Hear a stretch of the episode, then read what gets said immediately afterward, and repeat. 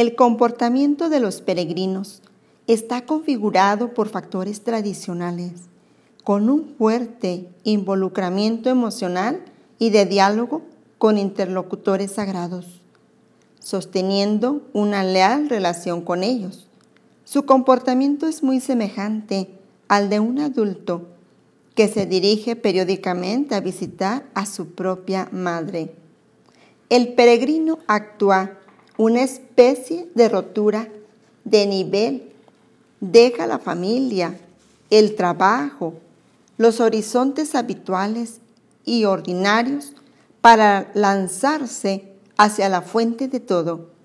El peregrinar comporta, por lo tanto, una estructura esencial. Asimismo, es común el peregrinaje, el concepto de que el lugar hacia donde se dirige el peregrino es un espacio sagrado.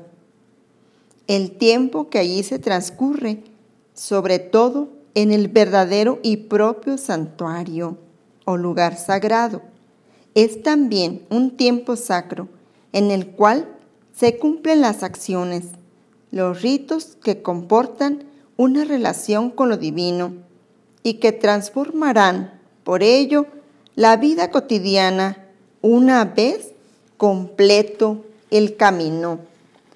Las acciones que se realizan para efectuar el peregrinaje, sobre todo las que suceden en el lugar sagrado o durante el tiempo sagrado, constituyen actos sacros, simbólicos y rituales, efectuados en gran medida según reglas precisas y codificadas, que expresan lo que se supone, producen o inducen y que revelan las motivaciones del peregrino y las razones del peregrinaje.